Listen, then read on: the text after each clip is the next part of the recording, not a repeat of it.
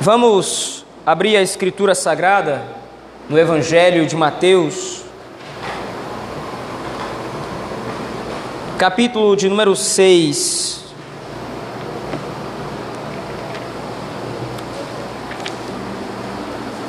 Hoje, segundo nos concede o nosso Deus e Pai, nós iniciaremos as exposições, continuaremos no Evangelho de Mateus, mas iniciaremos especialmente a oração que o Senhor Jesus Cristo nos ensinou, a oração dominical ou a oração do Pai Nosso. Mateus capítulo 6, apenas o versículo de número 9.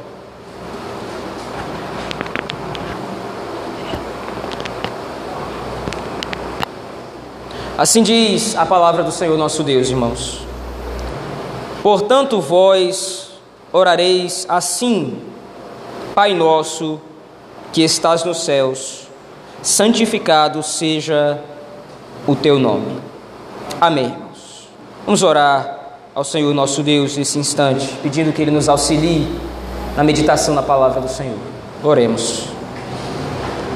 Pai justo e benigno, Pai nosso, nós te suplicamos, Senhor, que nesse momento o Senhor seja favorável a nós, tua igreja, teu povo, a fim de que possamos aprender como orar. A partir daquela oração que o Senhor Jesus Cristo nos ensinou, o teu próprio Filho nos ensinou como deveríamos orar e quais princípios deveriam governar as nossas preces e orações diante do Senhor.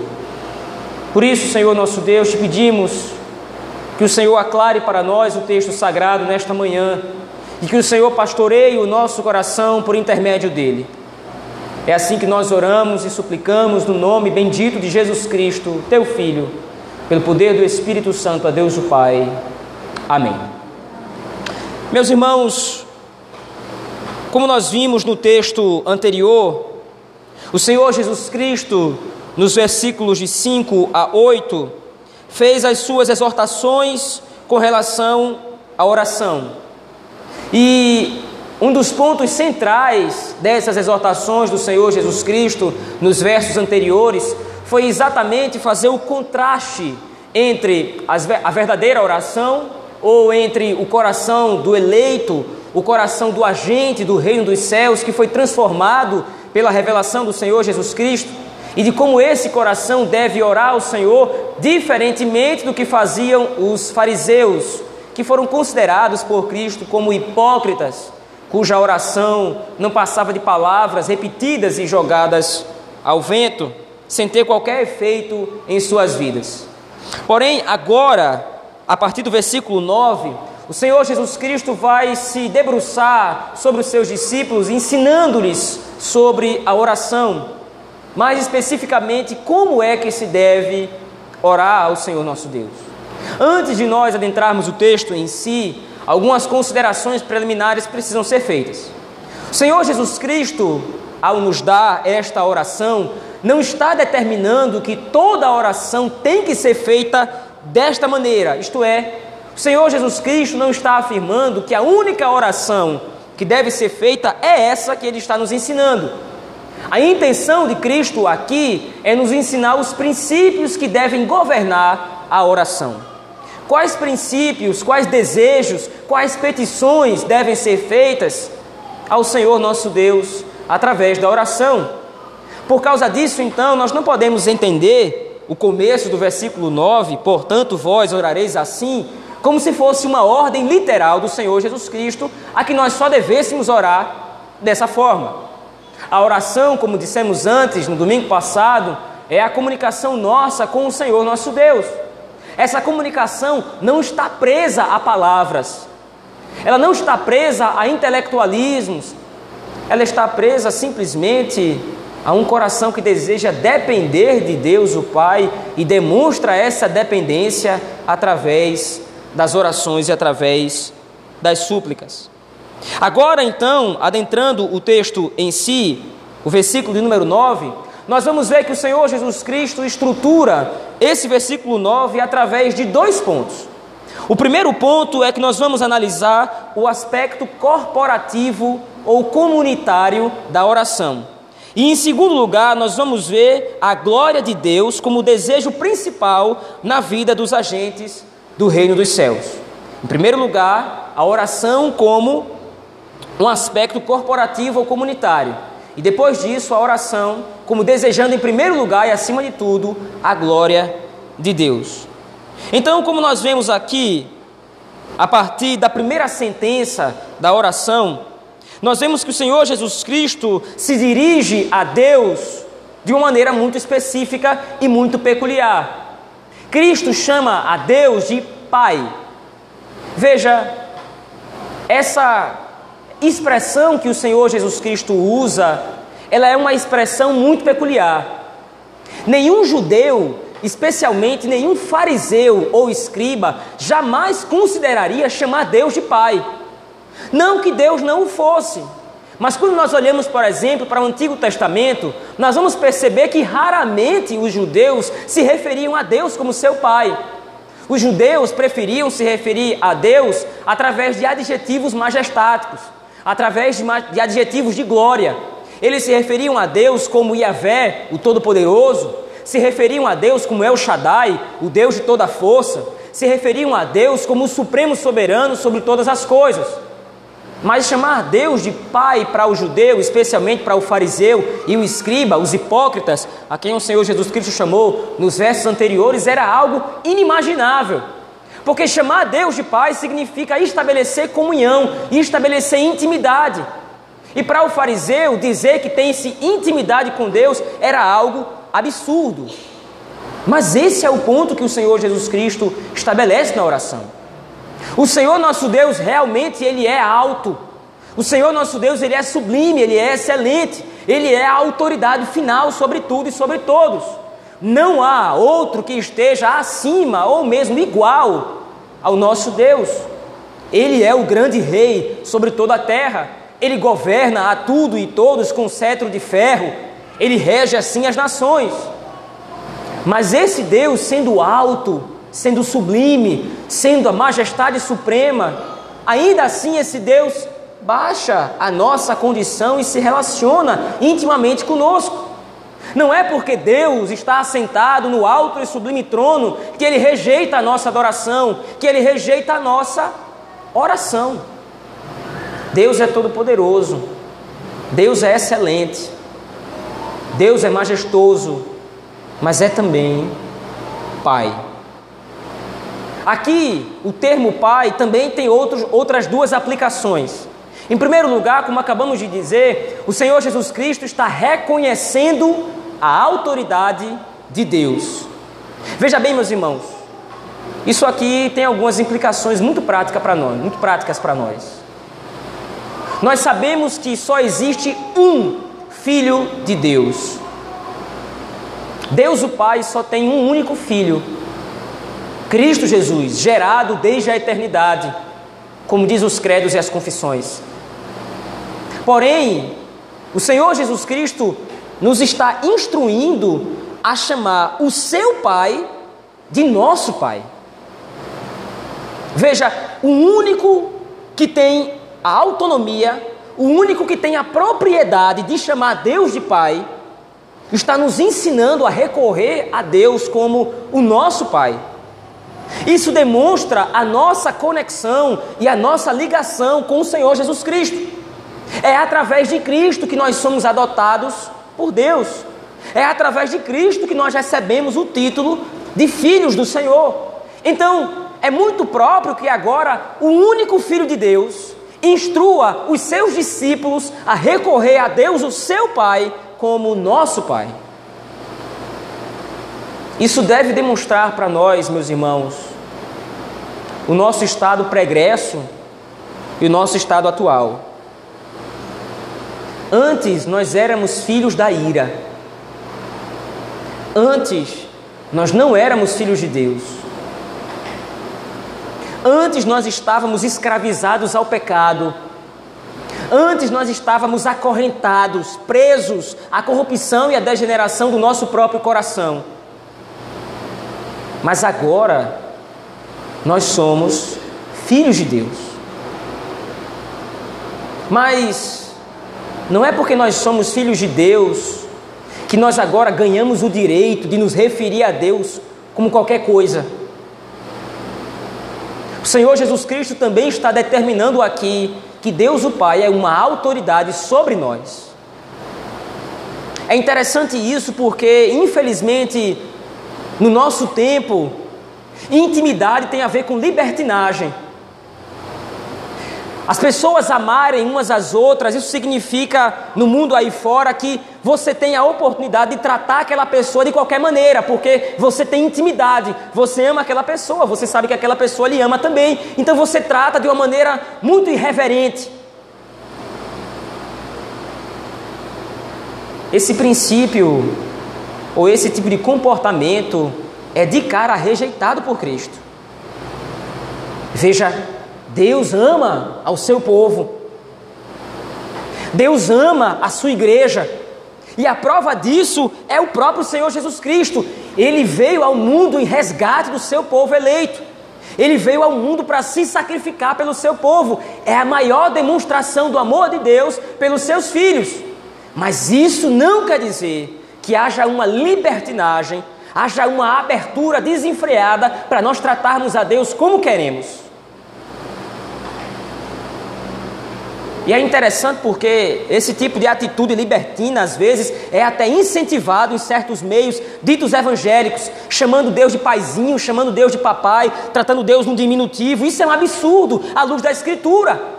O amor de Deus inspira em mim um zelo de reconhecer a sua autoridade, quem Ele é. Não é paizinho, não é papai. Você pode se referir assim, sendo criança, ao seu pai não que não lhe deva autoridade, mas Deus é Deus. Ele é Senhor sobre todas as coisas, não só sobre você. Veja, a primeira coisa que deve nos motivar através da oração é a reverência. Eu estou me achegando à presença de alguém muito importante. Eu não estou entrando na presença de qualquer um. Veja, isso é interessante porque no mundo em que nós vivemos, isso é visível. O reconhecimento de autoridade muitas vezes está ligado ao tratamento. Você não chega na presença de um juiz mundano, de chinelo e bermuda. Você tem que estar bem vestido, bem trajado, para que você possa estar na presença dele. Porque ele representa a lei, ele representa a autoridade. Você não pode tratar certas autoridades no mundo de todo jeito. Por que é que nós vamos tratar o Senhor nosso Deus com libertinagem? Já que Ele é a fonte, já que Ele é a essência de toda autoridade. Veja, o Senhor Jesus Cristo aqui não está distanciando os discípulos de Deus, muito pelo contrário, Ele está aproximando. O judeu, o fariseu, via Deus de maneira tão excelente que se distanciava do relacionamento. Deus é alguém distante de mim, a quem eu recorro no momento de necessidade, no momento de frustração, de tribulação. Mas Deus é tão alto, está tão alto no seu trono que eu não posso me chegar a Ele. O Senhor Jesus Cristo está fazendo o inverso. Não, você pode se chegar a Deus sim. Você deve orar a Deus. Deus é o seu Pai. Mas que isso não inspire em você algum tipo de libertinagem para com o Senhor. Em segundo lugar, ligado a isso, o aspecto corporativo da oração, comunitário da oração agora se revela. Porque Cristo não diz que nós devemos orar meu Pai ou Pai meu, é Pai nosso. Veja, mais uma vez repetindo, o Pai é de Cristo.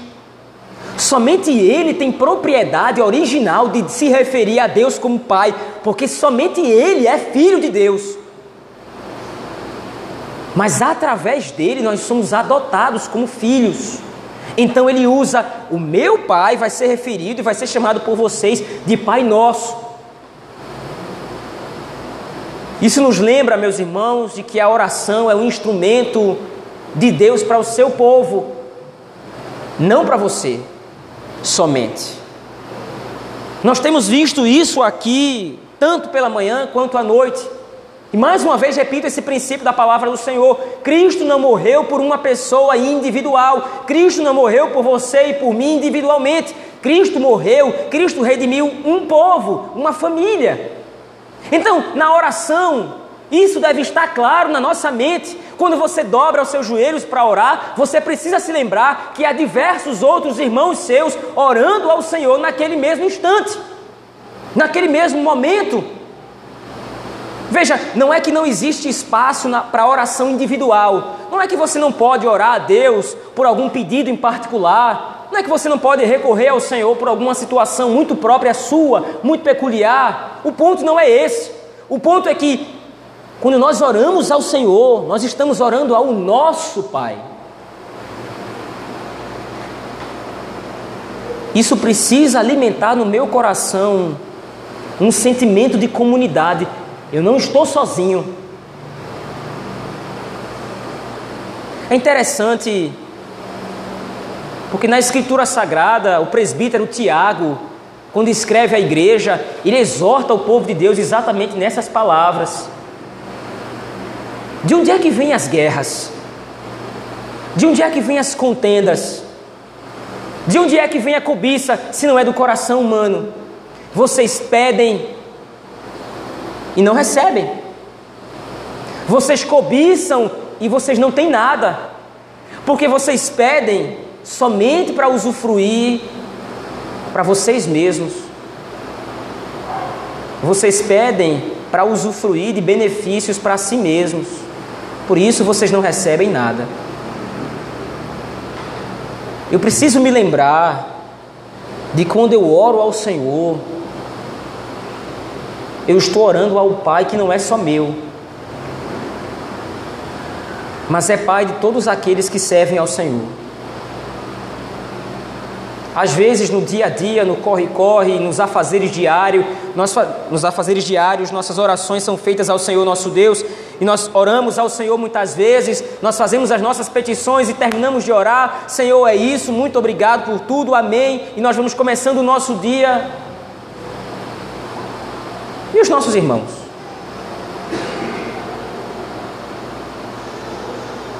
E o nosso próximo?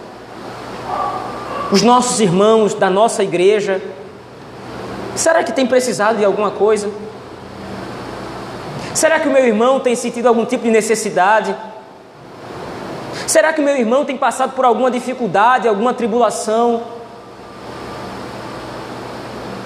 Melhor ainda, será que eu devo orar somente pelos irmãos que eu estou vendo? E os meus irmãos que estão no outro lado do mundo? Sabe-se lá como?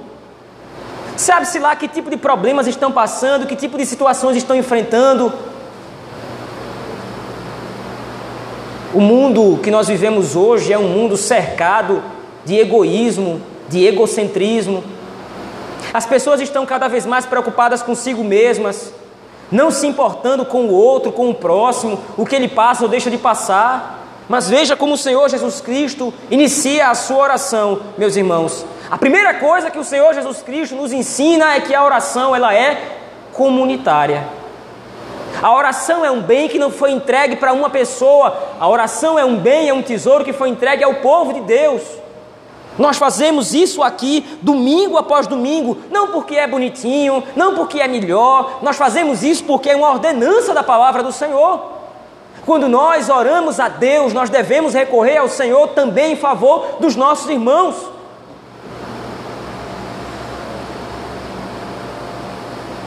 Difícil pôr em prática esse princípio da palavra do Senhor, porque nós somos egoístas. Nós queremos Deus, no fundo, no fundo, só para nós. Que Ele atenda às nossas necessidades, que Ele atenda aos nossos pedidos. Mas não é assim que a oração funciona.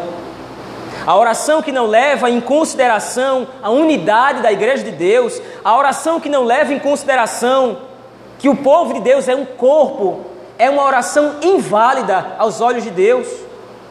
porque não leva em consideração o princípio básico da salvação. Mais uma vez, de que Cristo veio ao mundo para salvar um povo. Se eu não tenho isso em mente quando oro a Deus, se eu não tenho isso em mente quando oro ao Senhor, se eu não recorro a Deus como nosso Pai, ao invés de meu Pai, a minha oração é uma oração vã, uma oração egoísta e uma oração hipócrita. Os escribas e fariseus oravam de si para si mesmos. O publicano e o fariseu talvez seja um dos maiores exemplos de uma oração egoísta, de um homem que se, simplesmente queria atrair a glória para si. E ele se vangloriava das suas ações e de como queria, através delas, ser favorecido aos olhos de Deus. Enquanto que o publicano, por outro lado, de tão miserável que se reconhecia, recusava-se até a olhar para o céu. Às vezes, são variações desse mesmo sentimento que vão se infiltrando no nosso coração. Nós deixamos com que a correria do dia a dia nos torne cada vez mais egoístas. Nós deixamos muitas vezes com que os afazeres diários nos torne cada vez mais egocêntricos, querendo a atenção de Deus somente para nós. E isso tem sido pregado com veemência no mundo aí fora, principalmente em algumas igrejas supostamente evangélicas. É a minha bênção, é a unção de Deus sobre mim, é o Espírito Santo de Deus que está sobre mim, como se quisessem de fato o Espírito. Muito o procuram somente para favores pessoais. Mas veja, o único que poderia chamar Deus de meu Pai, nos instrui a chamá-lo de nosso. O único que poderia, com propriedade, se referir a Deus como meu Pai exclusivo, Ele é meu Pai, nos entrega o título que lhe pertence e nos transforma em aptos a sermos todos chamados de filhos de Deus.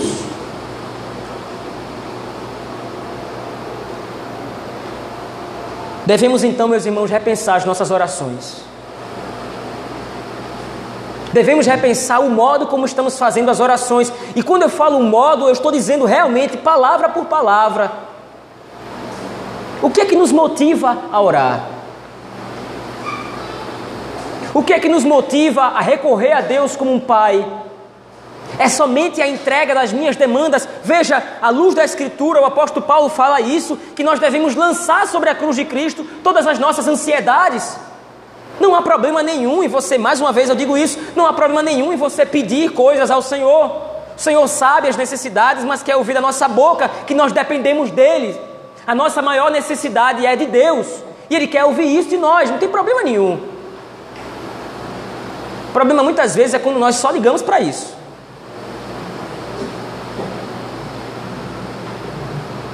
Ligado a esse primeiro ponto, meus irmãos, está a segunda coisa que o nosso Deus nos ensina nessa oração. Veja aí a continuação do verso 9. Pai nosso que estás nos céus, santificado seja o teu nome. A ideia para santificado que o texto traz aqui precisa ser compreendida não como se alguma coisa fosse ser purificada. Quando o Senhor Jesus Cristo nos instrui a chamar ou aclamar que o nome de Deus seja santificado, não é que o nome de Deus seja purificado. Nós geralmente entendemos santidade somente nesse princípio da purificação que o Espírito Santo está fazendo nas nossas vidas, nos tirando cada vez mais do domínio do pecado. Mas o ponto é que santificado aqui nesse texto significa tornar algo sagrado ou tornar algo explicitamente santo. Ou seja, em outras palavras, o Senhor Jesus Cristo nos está demonstrando aqui que um dos principais, ou se não o maior motivo da nossa oração, deve ser a proclamação da glória de Deus.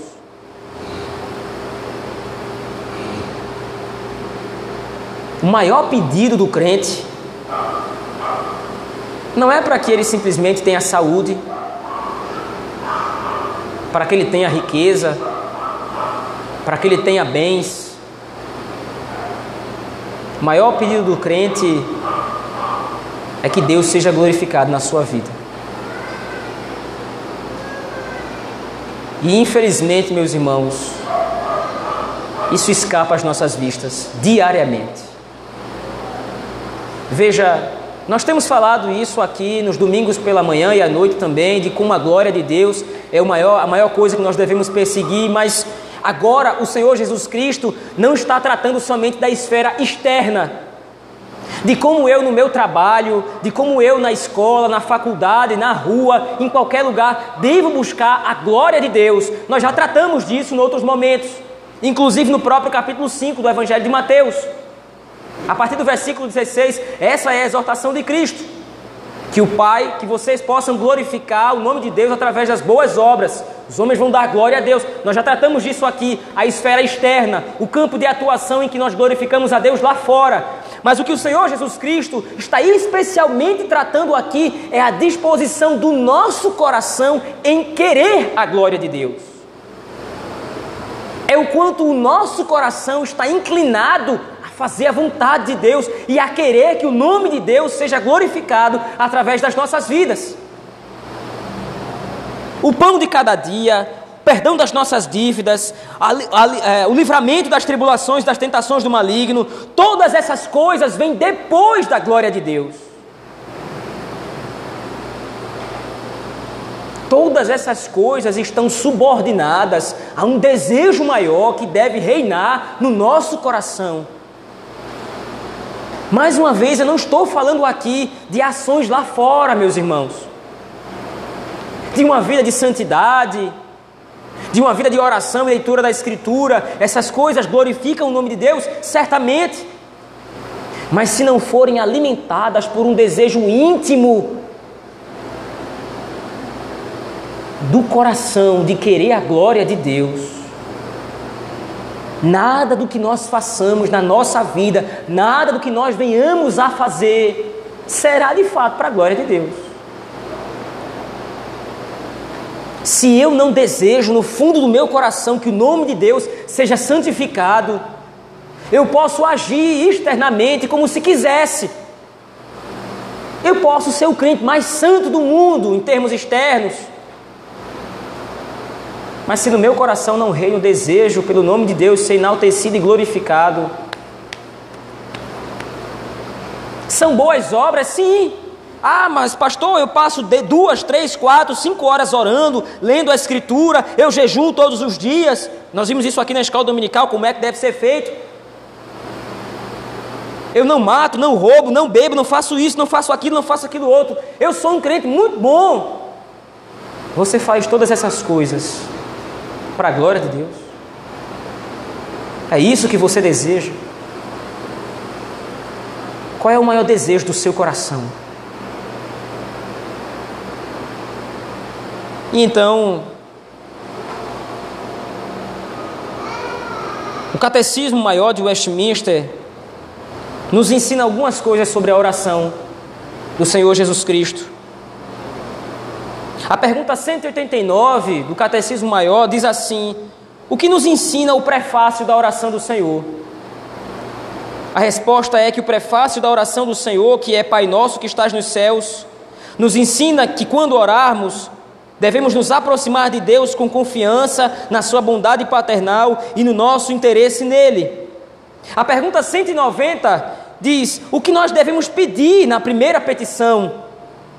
A primeira petição que é: santificado seja o teu nome, indica que nós devemos reconhecer a inteira incapacidade e indisposição que há em nós e em todos os homens de honrar a Deus como é devido.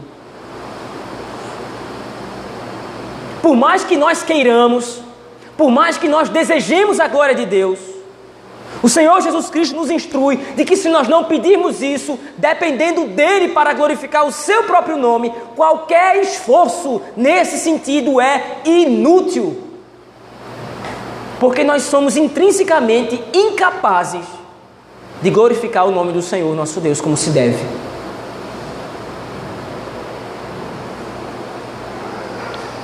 Além disso, nós devemos pedir a Ele que, pela Sua graça, nos habilite e nos incline, a nós e aos demais, a conhecê-lo, confessá-lo e altamente estimar a Ele e aos seus títulos, atributos, ordenanças, palavras e obras. Isso é buscar a glória de Deus. Isso é viver desejando a glória de Deus. Da hora em que eu acordo, a hora em que vou dormir, o aferidor da minha vida de que tenho sido um servo, pelo menos um servo inútil, que fez apenas aquilo que o Senhor ordenou, o aferidor da minha vida para com Deus, será se o meu coração arde e deseja fazer a Sua vontade, glorificando o Seu nome, santificando o Seu nome. Meus irmãos, essa primeira sessão, esse primeiro versículo, de Mateus capítulo 6 nos ensina que nós devemos adorar e servir ao Deus triuno como filhos adotados pela sua graça em Cristo. O Pai nos adotou. Essa adoção, ela foi imerecida por nós. Nós éramos ímpios, filhos da ira mas agora somos filhos de Deus. Por causa disso, não há maior coisa ou outra coisa que nós devemos almejar e desejar na nossa vida do que a glória de Deus. Mas ainda há outras duas aplicações, pelo menos, que gostaria de fazer à luz desse texto, meus irmãos. A primeira delas é de que a primeira reação de um agente do reino dos céus na oração é reconhecer Deus como nosso Pai. No mundo que nós estamos vivendo, é importante lembrar que Deus não é seu pai. Deus é nosso pai. Isso vai criar no seu coração uma luta diária e constante. Isso vai pedir que você reorganize a sua oração para com Deus e leve em consideração, em primeiro lugar, que você não está orando sozinho no mundo se me permite a expressão, nem você nem eu, nós somos a última bolacha do pacote. Até porque a última bolacha do pacote sempre é a que está mais amassada. Se olharmos para nós mesmos com egoísmo, com egocentrismo, tudo que vai nos restar é uma oração vazia. E não há nada pior do que ver alguém gritando ao vento. Não há nada pior do que ver alguém pedindo por socorro sem ninguém para atendê-lo. Não transforme a sua oração na recitação de um coração egoísta que quer atrair a atenção somente para si. Nós fazemos a oração aqui domingo após domingo em favor dos enfermos, em favor dos necessitados, em favor dos irmãos nossos que estão sendo perseguidos. Aprenda que o culto público é uma escola para o que você deve fazer com seus filhos também em casa. Se você ora a Deus em casa somente pensando em si mesmo, o que você faz aqui no culto público também é vazio. O seu coração não foi instruído pela palavra do Senhor a reconhecer Deus como nosso Pai. Você e eu, nós só fingimos que Ele é o nosso Pai quando estamos aqui no culto público. Mas quando ninguém está vendo, aí ele é só meu pai. Não faça isso. Não perca o seu precioso tempo achando que Deus ouve a oração de bajuladores. Em segundo lugar, meus irmãos, como disse anteriormente, aquele que foi regenerado para se tornar um agente do reino dos céus almeja acima de tudo, a glória de Deus. Me deixe fazer algumas perguntas, mas não precisa responder em público. Quais têm sido os seus anseios? Qual tem sido o seu maior desejo ou vontade? O que mais você quer na sua vida? Quais são as suas aspirações? Quais são os seus projetos? que é que você pensa fazer? O que é que você quer? um bom emprego, um bom carro, talvez não ser rico, mas ter somente boas condições financeiras, realização profissional. É isso que você deseja? É isso que você quer? Não é a glória de Deus. E se você não tiver nada disso? Mas Deus lhe der a oportunidade de você glorificar o nome dEle, você estaria satisfeito?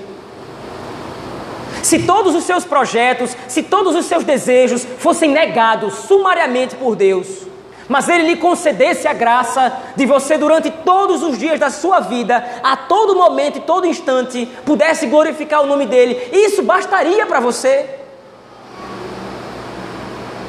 Se Deus tirasse de você tudo que você tem e desse somente a glória dele para que você vivesse ou para a qual você vivesse, Pense em tudo aquilo que você já conquistou, entre aspas, que não foi você, foi Deus que lhe deu. Pense em tudo aquilo que você tem, quer seja muito, quer seja pouco. Se tudo isso fosse tirado e a única coisa que lhe fosse concedida fosse glorificar o nome de Deus, você estaria bem com isso?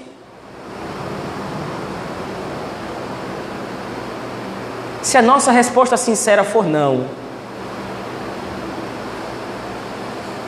que nós possamos correr para o colo de Cristo quanto antes, a fim de que Ele possa abrir o nosso coração e retirar de dentro todos os ídolos,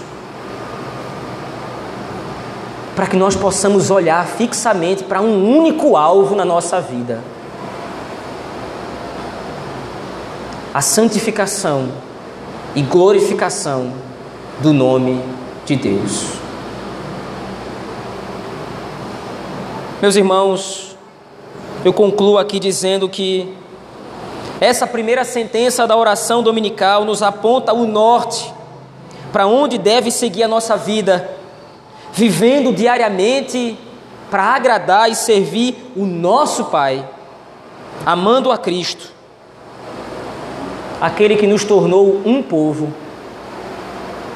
e colocou o seu próprio nome sobre este povo, para a glória dele. Vamos orar ao Senhor, meus irmãos, nesse momento.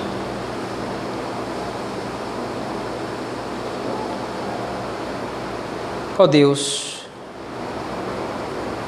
muito obrigado, Senhor, por nos instruir na tua palavra. Muito obrigado por ter nos demonstrado o que o Senhor deseja com que nós sigamos através desses princípios que o Senhor demonstrou nessa oração.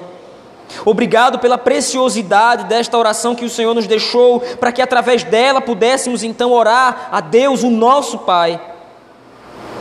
Nos ajuda, Senhor, a que nossa oração não seja uma oração egoísta, não seja uma oração egocêntrica, uma oração mesquinha, uma oração pobre, que deseja apenas usufruir dos benefícios do reino dos céus somente para nós mesmos, mas que nós possamos nos lembrar que o Senhor é o nosso Pai que nós somos uma família, que nós somos um povo. Ó oh Deus, quebra os ídolos do nosso coração, desfaz os ídolos da nossa alma, ídolos que muitas vezes nós construímos e nós nos apegamos. Destrona, Senhor Deus, os deuses dos nossos corações, para que nós possamos buscar a única coisa nesse mundo que verdadeiramente importa, a tua honra e a tua glória acima de tudo e de todos. Tem misericórdia, Senhor, de nós e nos ajuda. É assim que nós oramos, no nome poderoso e bendito de Jesus Cristo, teu Filho pelo poder do Espírito Santo, a Deus o Pai. Amém.